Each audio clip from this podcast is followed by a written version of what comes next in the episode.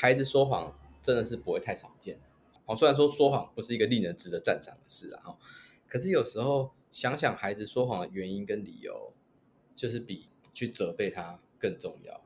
记得啊，如果遇到孩子说谎，不要让情绪主导你，好好的跟孩子讨论。孩子的人格是慢慢形塑或者慢慢养成的啦，可以被导正，对不对？对，在成年之前啊，都是很有机会养成真实而且可以勇敢面对自己的这种人格的模式啊，这样子啊，勇于对自己负责，还有对自己做的事情负责。嗯，对的，对的。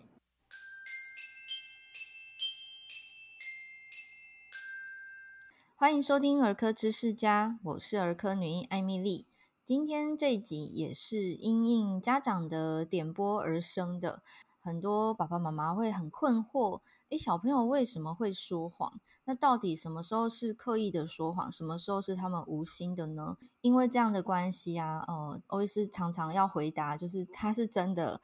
呃，不舒服，还是他其实有点假装哦？因为比如说最近开学了，可能有些孩子会说：“我肚子痛，我头痛，我哪里不舒服？”然后呢，就可以请假不要上学。那家长们很困扰，也担心说孩子这样子会不会养成说谎的坏习惯。因此呢，今天欧医师特地邀请了一个专家特别来宾，他是同伴心理治疗所的所长蔡欣。我们欢迎蔡欣。大家好，欧医师好。我是蔡欣，蔡百强临床心理师。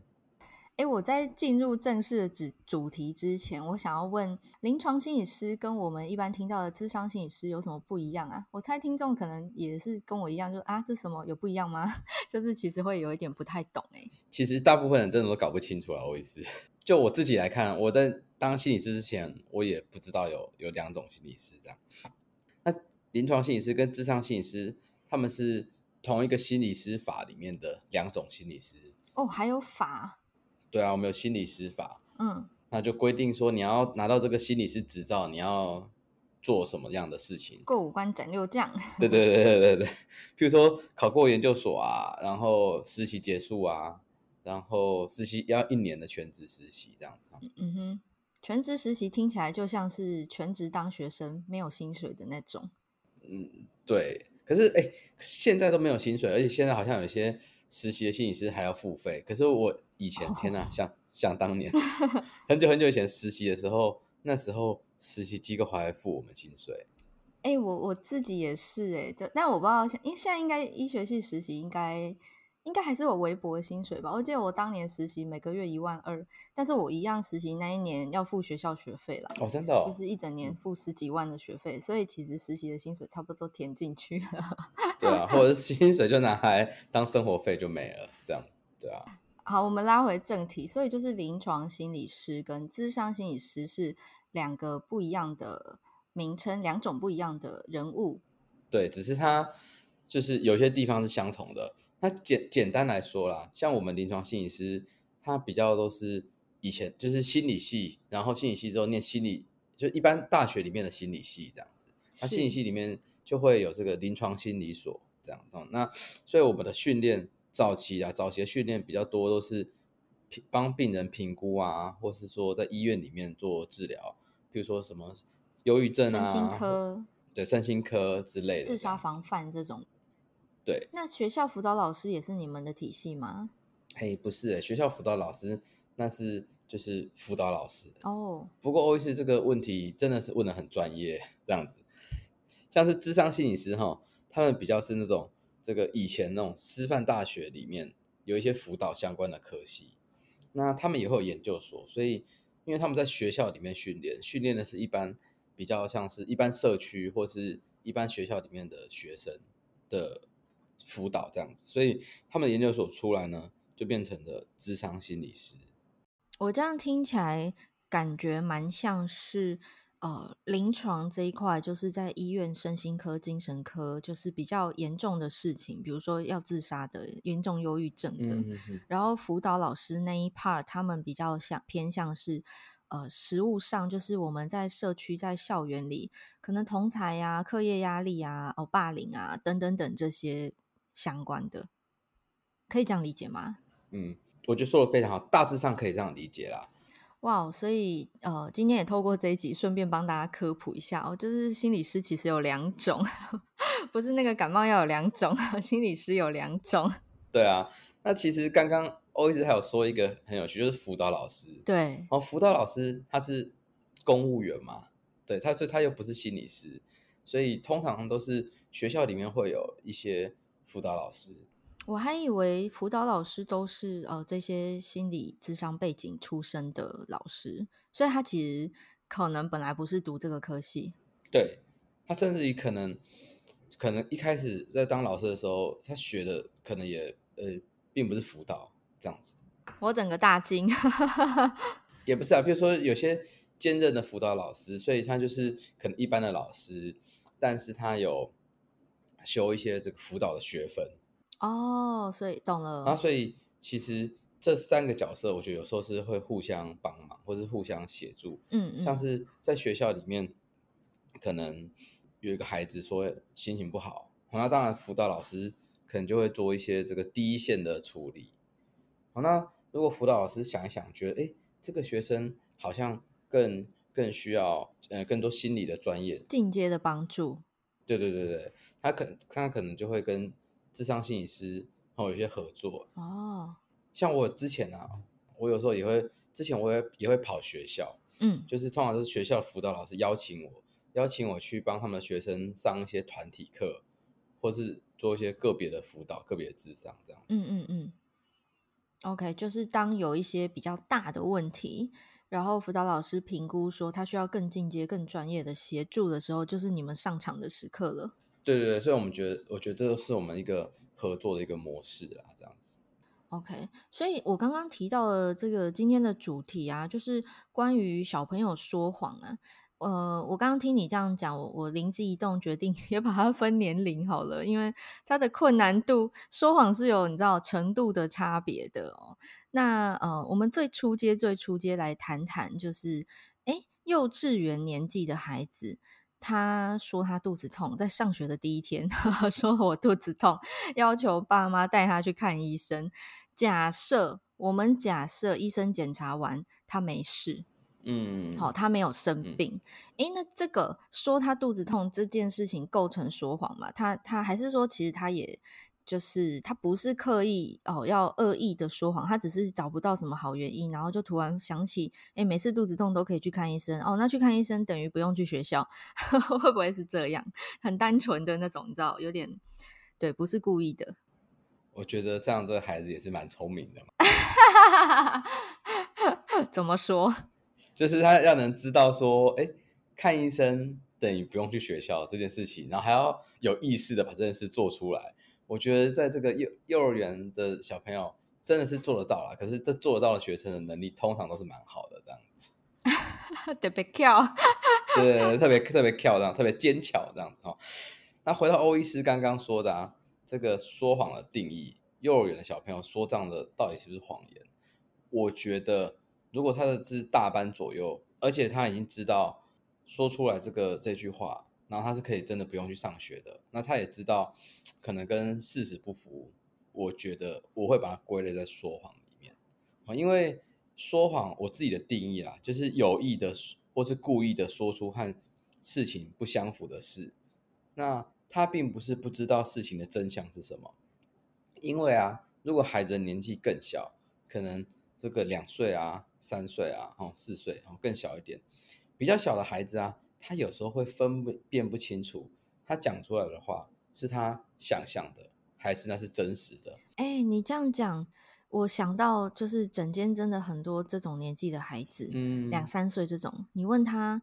肚子有没有痛？他点头。喉咙有没有痛？他点头。我就会故意比他的大腿或者是他的手，嗯，手手有没有痛？他也点头。然后爸妈就一脸困惑，就是啊，在家里不是只有喉咙痛，一直比喉咙，怎么来到整间什么都有痛了？这种是不是其实他他分辨不出来什么是痛？他无法，你知道，就是大好像问什么他都要点头，他就说好，对对对对对。像欧医师这个例子，我就觉得很很生动哎，真的，孩子就是会这样。有有些喜欢小孩子，就是你说什么，他都说有有有，对对对，好好好。可是我觉得他好像也不知道自己在说什么。嗯，我觉得如果是大班以上，然后而且他是知道明确知道他这个讲的跟他想的不太一样，哦，就是他已经根本就是知道这个事情的真相是什么，可是他说出来的跟事情不符合，我觉得他就会比较，我就把它归类在说谎。OK，所以我们开宗明义，先让听众朋友知道，我们今天探讨的这个说谎的主题，我们在讲的都是这个有意的哈，有意识的。呃，编造出一个与事实不符的故事，好了，哈，我们说他就是诶说故事这样子的一个行为。嗯，对的，对的，这样子。那通常这种孩子他背后的动机是什么？因为我其实呃，我相信爸爸妈妈其实最想要知道的是他为什么要说谎，我要如何避免他说谎。好，我自己从一些文献啊，还有我的工作经验中，我大概整理出了八个孩子可能会说谎的一些内心的动机，就是他可能会说出看事实不符，可他总有个原因吧。那这八个内心的想法或是这个动机，它是有可能会同时存在的。就是我可能会因为第一个动机、第二个动机、第三个动机，然后做出这个说谎的行为。因为说谎，我觉得它本身是一个很复杂的心理的一些历程，这样子。就是我们为什么要说这个谎呢？我们一定可能会有很多理由嘛。没错，因为其实说谎不是一个太简单的能力，它通常要小朋友的脑部发育有一定的成熟度，他才能够有这个 说谎的能力哦。如果你把它想成是一个技巧好了，小朋友从会翻身、会坐到后来会站、会走、会跑，哈，会爬楼梯，它是一个过程，哈，这这个是大动作的发展过程。那同样的，我们脑部发育。也会有能力之分。一开始他会呼吸、心跳，这不需要动脑就可以呃自主产生的能力哈。这个是原始脑。那随着他长大，他营养吸收，然后他接受外界的刺激，他越来越多的觉知的输入跟动作语言的输出，他会慢慢发展出比较进阶的人类才有的能力哦。哦，所以说谎其实它是需要我们大脑有一定的成熟度之后，才有办法产生的行为。那这是为什么？刚刚我们在讲说那个两三岁的孩子，你问他这里有没有痛，他也跟你点头。其实他不是有意识的在说谎，他只是搞不清楚状况。那所以 最开始蔡青在讲说，这孩子也蛮聪明的，还能够辨别好呃这个肚子痛等于看医生等于不用去学校，这个能力其实是蛮高阶，确实是如此，没错。那我很好奇，这个八个动机是哪八个动机呢？嗯，好，那第一个动机就是他可能害怕被打，然后害怕被骂，然后就是通常是为了避免惹上一些麻烦，然后他就会说谎来度过这个状况。那这就让我想到，就是在我很小，大概国小一二年级的时候，我在这个公园玩，那玩一玩呢，就有另外一个爸爸带着他的小朋友要一起玩，可是他的爸爸。就是身上这个刺龙刺凤，因为我那时候国小嘛，所以我看到他我就觉得很可怕这样子。然后后来他就把小孩子放到我们旁边玩，然后他就跑去这个远远的地方抽烟。结果后来啊，他小朋友玩一玩，自己从这个荡秋千上上掉下来，然后小朋友就大哭嘛，啊，当然大哭，爸爸就冲回来看这样子。然后后来这个爸爸看到小朋友哭，他就一直说是我们打他，欺负他小孩。他就叫我们承认，他不分青红皂白 就赖给你们呢。对对对对，那时候想想真是蛮蛮可怕的啦。哦，就是、嗯、他就说，如果你们都没有人要承认，我就一个一个都抓起来打，这样。哇，连坐哎，啊，结果根本是他小孩自己掉下来的。对，可他小孩太小了，我看也不太会讲话，因为小孩就很小很小。那后来我我们就只好就是全部承认，就好像我记得我啦，跟我堂弟，我们就承认说啊，这是我们打他的。然后后来这件事情就这个不了了之这样子。你们为了避免被这个大人揍，然后不得已只好说谎承认自己呃有欺负他的小孩，其实根本就没这回事。对啊，现在想想他真是个糟糕的大人这样子。你刚刚讲第一个动机的时候，其实我想到的是那个考试考不好。嗯，对对对对对。比如说考卷藏起来，然后不给爸妈看，然后就说考卷不见了。哎，因为如果爸妈看到分数很烂，可能会责备啊，然后或者是像我小时候是会被打。哦考不好会被打，这样子。辛苦辛苦这样子。所以这个小朋友可能生平第一次说谎，搞不好就是考试考不好之类的，有可能，或者什么打破东西、弄坏东西之类的，因为知道会被骂、被揍、被被处罚这样子。哎，我不知道 OS 有没有这个经验，就是以前考试考卷都是需要家长帮你签名的。对啊，对啊，对啊，我我我们那个年代就是这样。所以后来我就学到一个高招的方法，嗯哼，就是直接拿我爸妈的章来盖这样子。如果考很烂啊。哎、欸，其实这个事后啊，就是毕业之后，如果在啊、哦、拜访老师，跟老师聊起这个童年的故事，老师就说：“其实我都知道你们哪些是真的家长签名，哪些不是。”所以老师其实也都我不想拆穿啊，这样子。对对对，他也想说顾及孩子的呃自尊心哦，没有拆穿。我小时候真的很老实，我我真的就是考烂了也还是诚实的 拿给爸妈签名。然后我都知道我爸就不太管成绩，我我就尽量拿给爸爸。对啊，对 对对对对。所以你看小朋友就因为这样学会看人家脸色，趋吉避凶、读空气的能力 get。对对对。所以这个是第一个这个说谎的动机。那第二个呢？第二个动机的话，我觉得比较是。不想解释太多，那这可能跟语言或是认知的发展能力有关。我觉得这个跟上个有有点像，就是想要赶快息事宁人。可是这个是，哎，他可能真的说不清楚。好，那有几一个例子，就是说，可能有一个东西是一个小朋友用坏的，那大人看到啊，就说，哎，这是不是你用坏的？然后可是因为孩子在那个紧张的状况，大人问的时候，哎，他又说不清楚，他又说不出来。他说不出来的情况之下，就开始支支吾吾。他后来就变成只好承认，好像承认了之后就不会怎么样。哎、欸，这听起来跟第一个一样哎。嗯，有点像，可是不太一样。因为第一个就是就是知道有这个明显明显的被威胁，嗯，然后所以他就承认。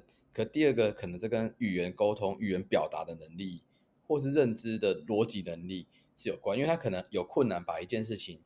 这个前后有逻辑的说出来哦，可能他只是那个东西坏掉的最后一根稻草，可他说不清前面的数根稻草是怎么一回事。对啊，在这种认知能力比较弱的孩子，就是有些孩子他可能发展比较慢嘛，哦，可能现在他已经国小三年级了，可是他的心思还停留在一二年级上面。嗯，诶，这时候他就有可能会出现这样的事情，就是别人跟他说的时候，他就呃呃呃啊呃说不出来。啊，这就就承认或默认了这样子。哦，有一点委屈。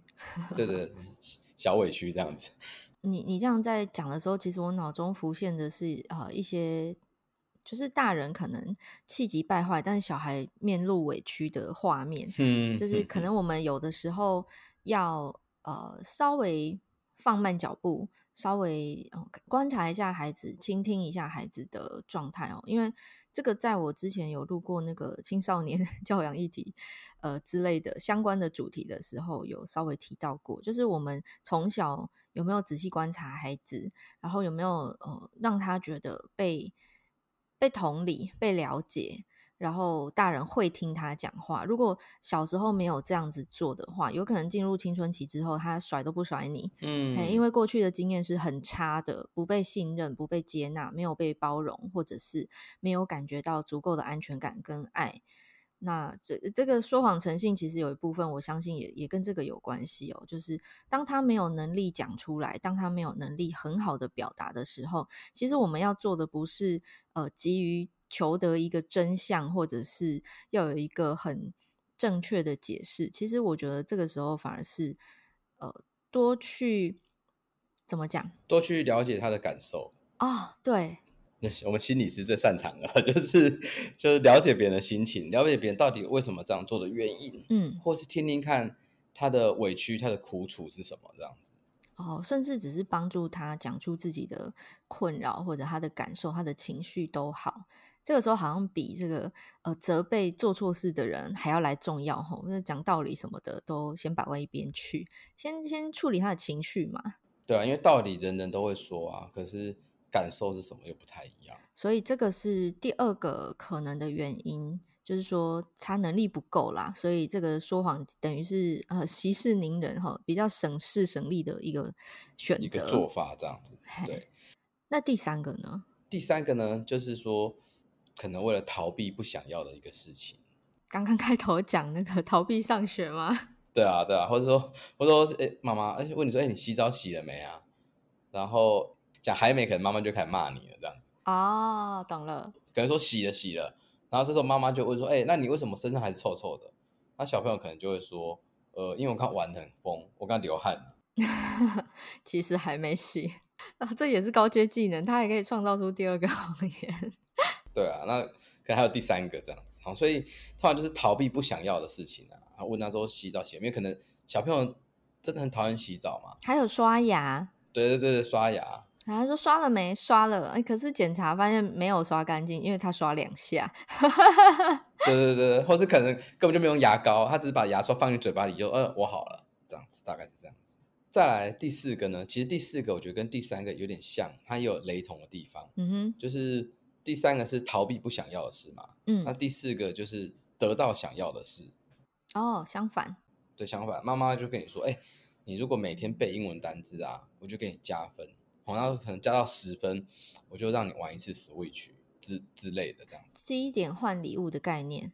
对啊，然后可能小朋友根本就没背英文单字，就说我背好了这样子，大概。哎，这样不是抽考就不要扛了吗？对啊，所以所以我觉得说说谎就是在赌你不会不要扛这件事情。哦，但是可能比较小的孩子他没有。办法那个你知道有远见哈，看到这个变康之后要怎么收尾的这个对这个能力还没有演变出来。对，或者是更小的孩子，有时候他冲动控制不太好，嗯，就是他可能你真的引导他去想，他也想到说，哎，这个未来这个你真的变康的后果可能会怎么样？嗯哼。可是因为他太小了，他当下想要获得或想要逃避这个事情的这个感受或这个动机太过强烈。所以他冲动控制的问题，导致他就直接就说出了谎言，脱口而出。对对对对对对。哦，oh, 所以这前四个说谎的动机哈，背后的原因大概会发生在就是可能幼稚园年纪啊，国小中低年级的孩子。嗯，那可是刚刚我们有讲这个脑部发育哈，他的能力越来越多了，可能说谎能力也提升，越越越来越好了这样子。对，那这样会发生什么样的更复杂的动机呢？对啊，哎，欧医师说的很好。接下来的四个这个说谎的动机啊，哈，比较跟这个人际啊，或是更复杂的这个社会脉络是有关的。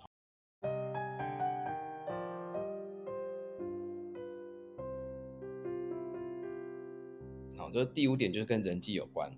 可是跟人际有关，我自己又区分了为 A 点跟 B 点。哈，那 A 呢，就是说他害怕跟别人不一样，哦，就是他面子挂不住。所以他可能就会就就会说谎这样，然后譬如啊，可能明明就没有看过某一个动画哦，可是因为大家班上啊，大家都在讨论啊，所以就是硬说自己自己有，讲的我看过这样子。那这也让我想到，有些青少年的孩子啊，他可能就是有同才压力嘛，然后大家就可能都有交过女朋友，然后他没交过女朋友，那所以他只好自己瞎掰说，哎，其实我交过什么。在这个我以前国小六年级的时候，可是后来那个女生就是搬家了，这样搬很远，就是为了怕面子挂不住，所以有时候人会瞎掰一些东西出来，这样。哎，刚刚这个例子还多了一个，就是你知道避免不要扛，所以说搬家搬很远，比较高阶的能力出现了。对啊，自圆其说，自圆其说，怕别人就是跟自己怕自己跟别人不一样嘛，就是 A 小点这样。那 B 小点呢，就是为了让别人有好印象，我就是为了获得某一些特定的好处，这样子。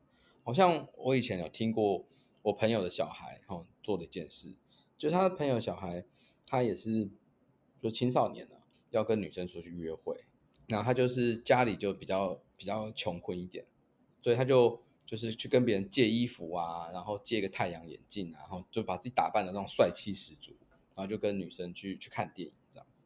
结果啊，那个女生就看到这个太阳眼镜，说：“哇，好帅哦！”这样子哦，我这个朋友小孩他就大方的说：“好吧，太阳眼镜送你。”哎，等一下，这不是跟别人借的吗？对对对对对，这明明就跟别人借的东西。他说他是送给那女生，就装阔嘛，我就说：“哇，送你送你这样子。”然后结果再再去跟别人说：“啊，不好意思，出去玩的时候不小心把眼镜弄丢了。”这样子。OK，所以他也是一个很复杂的说谎的能力呢，吼，他也可以编出弄丢这个理由，可是弄丢还是要赔吧？对啊，对啊，他就想说，就到时候再赔，然后总比这个当下哦丢了面子好这样。他当下可能是为了让这个女生有有好印象，就是为了获得更多的好处这样。哦，所以这是第五个说谎的背后的动机，哈，有一点复杂。对，那这样听起来我，我我想到有一个是。不想让爸妈失望的孩子。没错，没错。对，这个在我们开录前有闲聊有讲到，像这样的孩子，他背后成因又是什么呢？我自己在工作上蛮常观察到啊，就是爸爸妈妈，然后因为离婚之后，可能有时候你会在这个爸爸这边，有时候你会在爸妈妈那边嘛，哦，那可能这时候呢，爸爸就会问小孩说：“哎，你去妈妈那边好玩吗？” 这样子，那小朋友也会看到这个爸爸的这个这个脸色啊，阅读这个空气啊。那他想说啊，如果讲说去妈妈那边很不错，妈妈请我去吃牛排，可能爸爸会有点失望或有点伤心，所以他就可能知道说，呃呃，还好啦，不好玩，很无聊这样子。结果呢，现在这个孩子可能又到了妈妈家，然后可能妈妈也出现了嘛，那妈妈就问他说，哎，那你去爸爸那边好玩吗？结果两面说法，对对对对对，可能都说都都不好玩，都不好玩这样子哈。好好贴心，很贴心，就是。这个我觉得有点像是亲职化的小孩，就是他过度早熟了，他必须要去负责照顾大人的心情。哇，对啊，就是因为照顾你的心情嘛，所以可能就不想让别人失望，所以就会硬说出一些跟事实不符的话，或者是硬答应一些承诺，这样有一点要掩盖、掩饰自己其实很喜欢去哪一方 照顾另外一方的心情，有点令人心疼的这种白色的谎言。对啊。这是我自己蛮工作上蛮常看到的啦。嗯，哎，你刚刚讲这个例子，我想到这个这种体贴的心情，吼，避免让别人感觉受伤的这种心情，还有另外一种可能，就是说，呃，这个大家考试都考不好，然后可能为了照顾同学，哦，然后成绩好的孩子就，呃，就不会你知道张扬他，嗯，考得很高分之类的，嗯，他就会说啊，我跟你们差不多烂这样。对对对对，这个就是第七个，就是说谎的可能或动机嘛，就是避免伤害别人。那我想欧医师可能常说这种谎吧？我想 并没有。我想可能你从小成绩应该就很好这样子。我我通常就是人家说呃都没有读考很差，我就很白目说我念三次。我记得我国中的时候真的很白目，就是。呃，台语讲北地的，就是考试前大家很焦虑，然后考完大家在对答案，有没有？那时候大家都会在那边说，哎、欸，你哪一题写什么？我会选 B，啊，你选什么？这样，嗯，然后我就我就会，我就说我背三次，所以这一题我会。很欠揍，所以我国中的时候人缘不好，就是个不懂说谎的技巧。我现在回想起来，你，现在会觉得那时候的自己很可爱啦，但是会觉得哇，也太呆了吧！嗯、这种时候要读空气呀、啊，很真心呐、啊，这样子，对啊。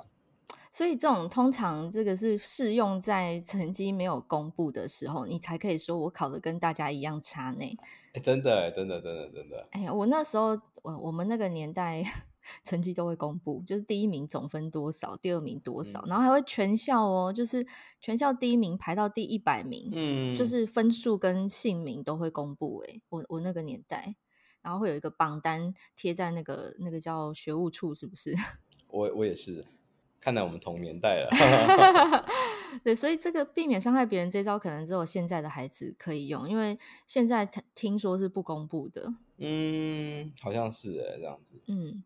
但这听起来也是比较，你知道，高年级，然后甚至已经上了国中的孩子才，才才好像才有办法这样做哈。就是如果他家庭健全，他没有这个爸爸妈妈 要这个拉扯战的状况的话，对啊，学校成绩这个，对，就避免伤害别人这样子。诶，我在想会不会这样的孩子啊，他其实背后埋藏了一点点，刚刚我们前面讲的，就是害怕跟别人不一样。好，人际的那个 A 小点。说怕跟别人不一样吼，那个不是面子挂不住，而是怕被排挤。就同才大家一样一样考不好，只有你考最好，那我们不跟你玩。嗯，有可能，对，或者是他可能心里面有点担心，大家把眼眼光聚焦在他身上。哦，他不想要当 spotlight，所以他可能就就是说一下谎言这样子。啊、哦，我我自己在这个经营粉丝团之初，我有这个想法哎。我不太想曝光，嗯，就我一开始那个大头照也根本就不是我的照片，而是呃，我请同事帮我画卡通图这样子。啊哦、就是我有个同事，他有他有一个斜杠技能，就是他会那个电脑绘图、画图这样子。嗯，漫画版、Q 版的，我自己很喜欢那个啦。只是后来因为呃，别人会担心说，啊，你是医生，然后你不露真面目是怎么一回事？你长很丑，还是说你不是医生？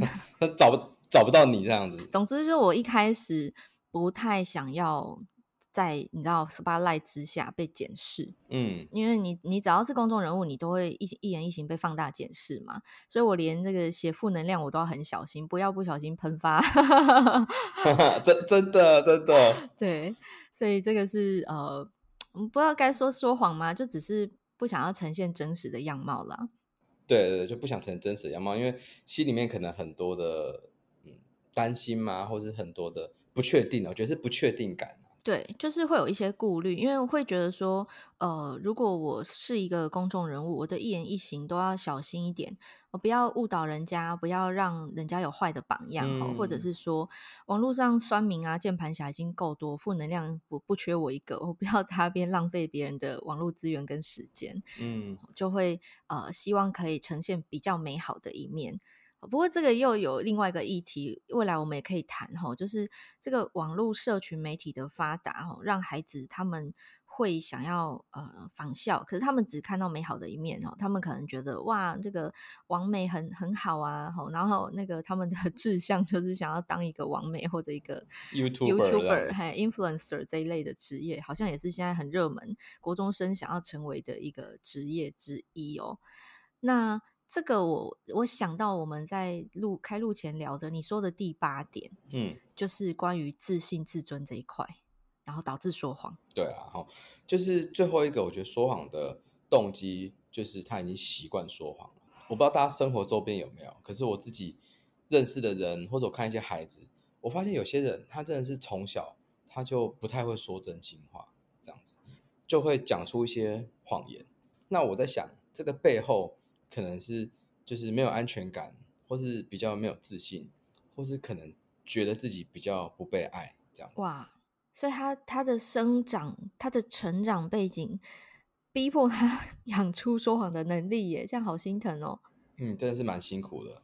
那我还观察到有些这类型的人哦，他们通常会说出一些不是真的话的目的，就是将自己扮演成受害者这样子。哦，那就。如果他变成受害者，那么很多责任他都不用背了，而且旁人会同情他，旁人还会更照顾他，对，还会更关心他这样子。所以我觉得这个也是，就是我观察到说谎的最后一个可能的动机，这样子。一种讨拍型的说谎者，这样子，嗯、他已经变成说谎成性了。这个我相信是家长呃最担心的事情哦，就是怕小朋友说谎，其实他最后比较深层的忧虑是呃会不会他。越长大，然后越会说谎，嗯，结果这个说谎成性，诶，那这样子是要怎么样去啊、嗯、一一解套吗？有没有什么我们呃提供给家长，比如说几个行动方针？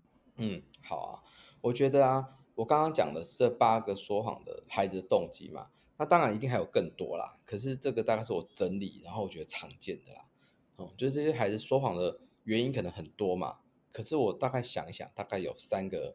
共同的点啊，这样子。那第一个就是他孩子可能成长在这个亲子教养的风格非常缺乏弹性，或是非常严格的一个威权的，对对对的一种的亲子的模式里面。哦，就是他可能在家里很高压哎吼。对，这个亲子教养啊，是其实是孩子学习生存或是孩子成长的一种方式。那如果这个家长好像欧医师说，这个很威权或是非常严格、很高压哦，特别是。很极端的打骂教育哦，当然现在大家是尽量避免打骂教育嘛。可是我自己观察到很多家长，就是说也是真的会气不过、受不了，就是揍一顿。哎、欸，就是理智很容易断线啊，小孩就像野兽 一样不受控制。我完全可以同理家长，我我我也是完全可以。对，那只是说，我觉得如果你是很少很少，那气不过，可能一年一次或两次，这个当然是不好啊。可是我我心里面想到，算了算了，还还能接受啦，一年就一次或两次。嗯，但如果很长的时间是那种就非常激烈的揍啊，然后常常是飙骂。哦，就是那种呃，让孩子感受到生存有威胁。你如果说只是打打屁股啊，或者是手被打一下这种，其实是还好，小朋友搞不好还觉得你在跟他玩。可是如果你是拿起棍子，失去理智的狂揍一顿，哈，因为嗯，有有些甚至是呃有酗酒啊、赌博这种问题的家庭的孩子，可能他真的是觉得他生存有困难的。嗯，诶，这种就是很可怕。孩子他为了生存，他只好。培养出各种存活的能力，其中之一是说谎，对不对？对，特别是这个家长如果很少跟孩子沟通，或者很少孩子跟孩子协调，你遇到困难，你该怎么办？嗯，啊，就是如果你都不教他遇到困难你要怎么做，然后你只会骂他做不好，对，或者你要求他一定要做出来，可他根本就不会啊，他不知道怎么，他没有能力，对，或者他还想不到，那当然他为了符合你的期待，那他可能只能选择铤而走险去冒险，赌一下，我跟你说谎，你可能不会不会抓到这样子。OK，这个是第一个共同点，对，就是教养风格如果过于缺乏弹性，过于严格，就可能可能会发生的事这样。那第二个呢，就是孩子可能无法负荷目前有的压力的状况。嗯，哦，就是我们只要是人哈，不管几岁啊，那都会有不同的压力嘛。所以对孩子来说，他的压力可能就是他想要兼顾很多事情，可是又很困难。比如说刚刚前面有说到，他想要好好背英文单字，可是他也想要看这个电视，然后他也想要好好的运动，那他又想要这个好好的睡觉，就是他如果。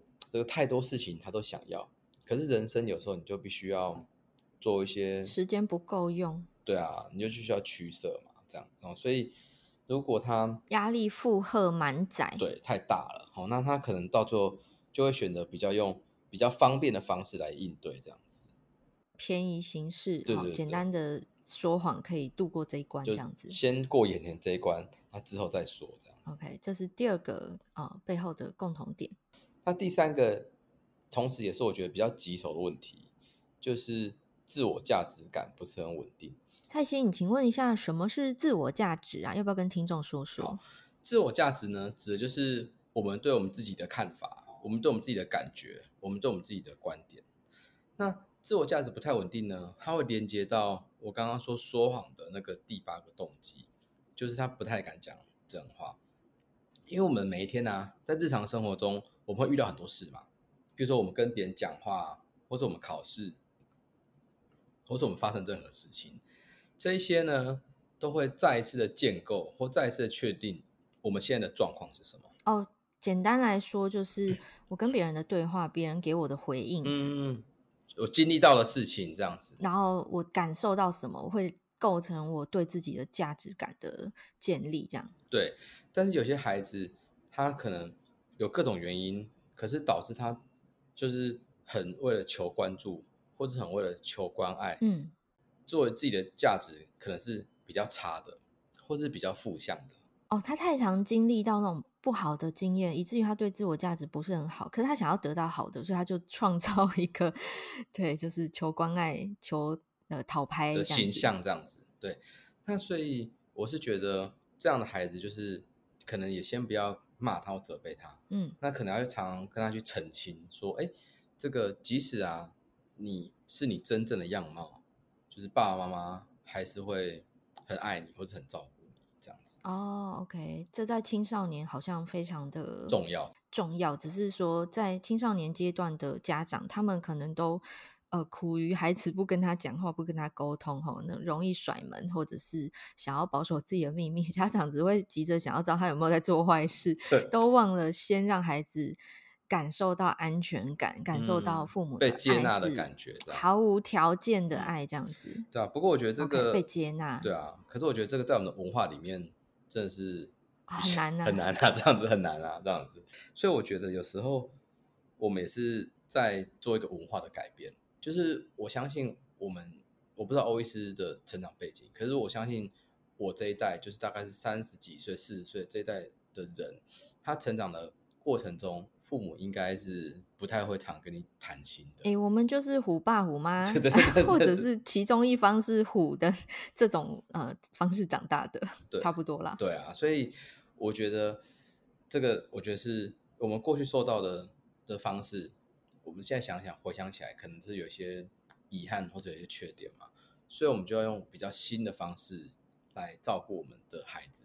所以，如果从这个逻辑或从这个观点来看，真正受惠到的人一定是我们的孙子哦。Oh. 就是我们，因为我们没有经历过比较正向的教养，我们现在只是学习啊，或者想象中对我们的孩子操作嘛，mm -hmm. 所以我们一定做的不是不是很精确，可能没有很熟练。对对对，可是因为我们的后代他是在这种互动中。成长的嘛，他一定很比较熟，他有机会在我们身上得到，然后学会，然后对他的下一代是 所谓爱的教养，温和而坚定的教养这样子。嗯，所以这个也是回应到说，如果我们家长发现孩子说谎，你可以怎么做啦？对呀、啊，赶快来教听众朋友们，就是呃，大家都听过正向教养哈、嗯，也许你今天第一次听到也没有关系，你可以听听我们的说法，然后试试看呃，在你日常的哦跟孩子的互动过程中，也许你也不要那么严肃的想到教养两个字啊，就是说你跟孩子自然互动的过程中，你可以稍微带入一点小技巧哈。如果说你担心孩子说谎的话呢，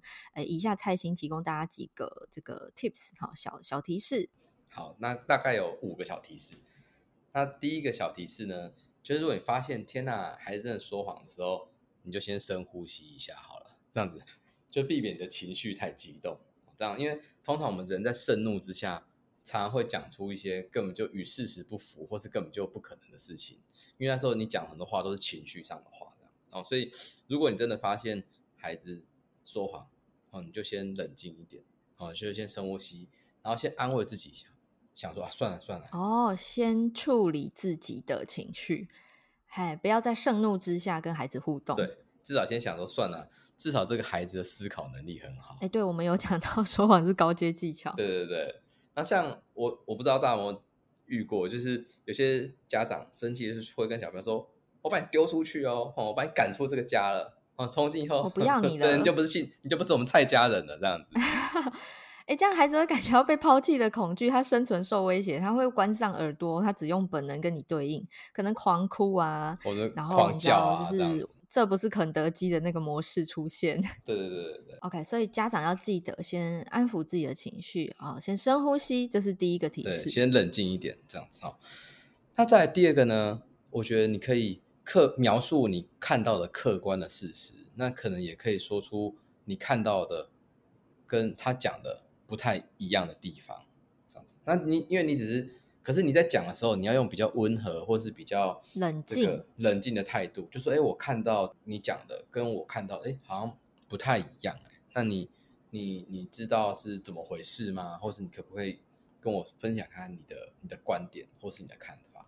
哦，那你记得哦，你这样，当你这样讲的时候，孩子他的情绪可能会变得比较。生气或者比较激动，有防备。对啊，不是有句谚语吗？就是更小灯熊体啊，你戳到他的点哦，OK，他可能就炸给你看的。所以这个时候，如果他更小灯熊体，家长千万不要跟跟着灯熊体哦，要冷静。对对对对对。